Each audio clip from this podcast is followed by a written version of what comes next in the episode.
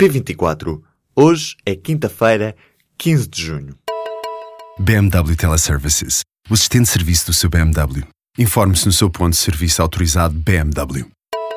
Há pouco mais de um mês, todos os deputados, sem exceção, saudaram e apoiaram a candidatura de Lisboa para a sede da Agência Europeia do Medicamento. Agora, alguns questionam a escolha e sugerem alternativas. Com memória neste tema, só mesmo o PCP. Nos últimos dias, depois das críticas de alguns autarcas, vários deputados começaram a criticar o próprio sentido de voto e falamos de deputados da esquerda à direita e do próprio PS, que foi o partido proponente deste voto de saudação. A candidatura de Portugal para receber a Agência Europeia do Medicamento pode não passar de uma intenção falhada. É que são vários os países candidatos a receber esta agência que tem sede no Reino Unido, mas que vai sair de lá depois do Brexit. Certo é que, num ano com eleições autárquicas, as convicções unânimes de hoje podem ser a polémica de amanhã. Donald Trump está a ser investigado por possível obstrução à justiça. A notícia foi avançada pelo jornal Washington Post, que dá conta de que o procurador especial para as alegadas interferências russas está a investigar o presidente dos Estados Unidos. Esta informação surge depois de o mesmo procurador, Robert Mueller, se ter encontrado com os líderes do Comitê dos Serviços Secretos do Senado para assegurar que as outras investigações não entram em conflito. O procurador especial foi diretor do FBI entre 2001 e 2013 e lidera atualmente a investigação às alegadas interferências russas nas últimas eleições norte-americanas. O refugiado sírio é a primeira vítima mortal identificada no incêndio da Torre Grenfell, em Londres. Oficialmente estão confirmadas 18 mortes, mas o número não é final e a polícia acredita que vai aumentar. Mohamed Al-Aj Ali era um refugiado sírio e estudante de engenharia civil na Universidade de West London. Com 23 anos, Mohamed ficou para trás enquanto tentava escapar com o seu irmão Omar do edifício onde as chamas deflagraram durante a madrugada de quarta-feira. Voltou sozinho para o apartamento no 14º andar e ficou lá fechado durante duas horas. Durante este período fez algumas chamadas para amigos e familiares na Síria e acabou por enviar uma última mensagem. O fogo chegou aqui agora. Adeus.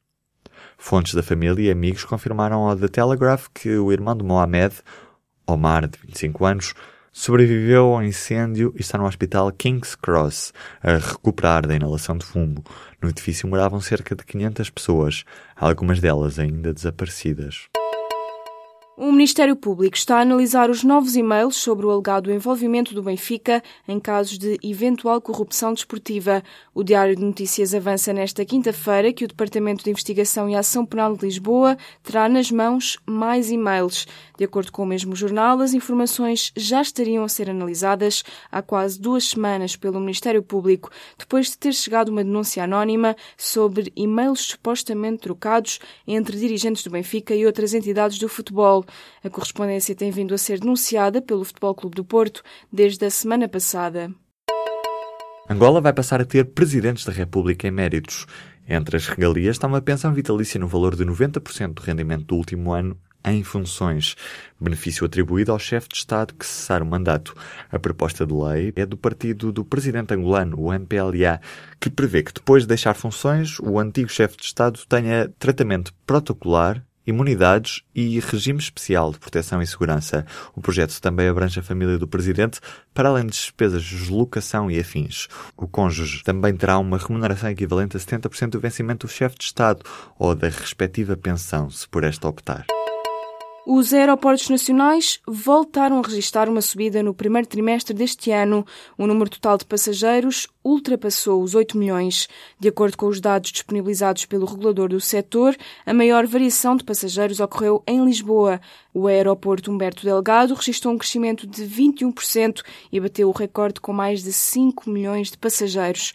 Esta é a subida mais acentuada desde 2008, ano em que a ANAC começou a disponibilizar os dados.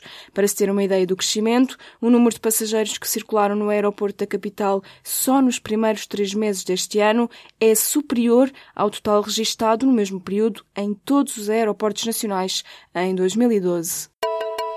O discurso da Rainha Isabel II de início da legislatura no Reino Unido está marcado para a próxima quarta-feira, quer haja ou não haja um acordo entre conservadores de Theresa May e o Partido Unionista Irlandês. Esta intervenção de Isabel II já tinha sido desmarcada uma vez, tendo estado originalmente marcado para a próxima segunda-feira. A primeira-ministra britânica parte do princípio de que os unionistas não vão votar contra o programa de May por temerem uma aproximação ao poder do líder trabalhista Jeremy Corbyn. Basta que os unionistas se abstenham para o governo conservador passar.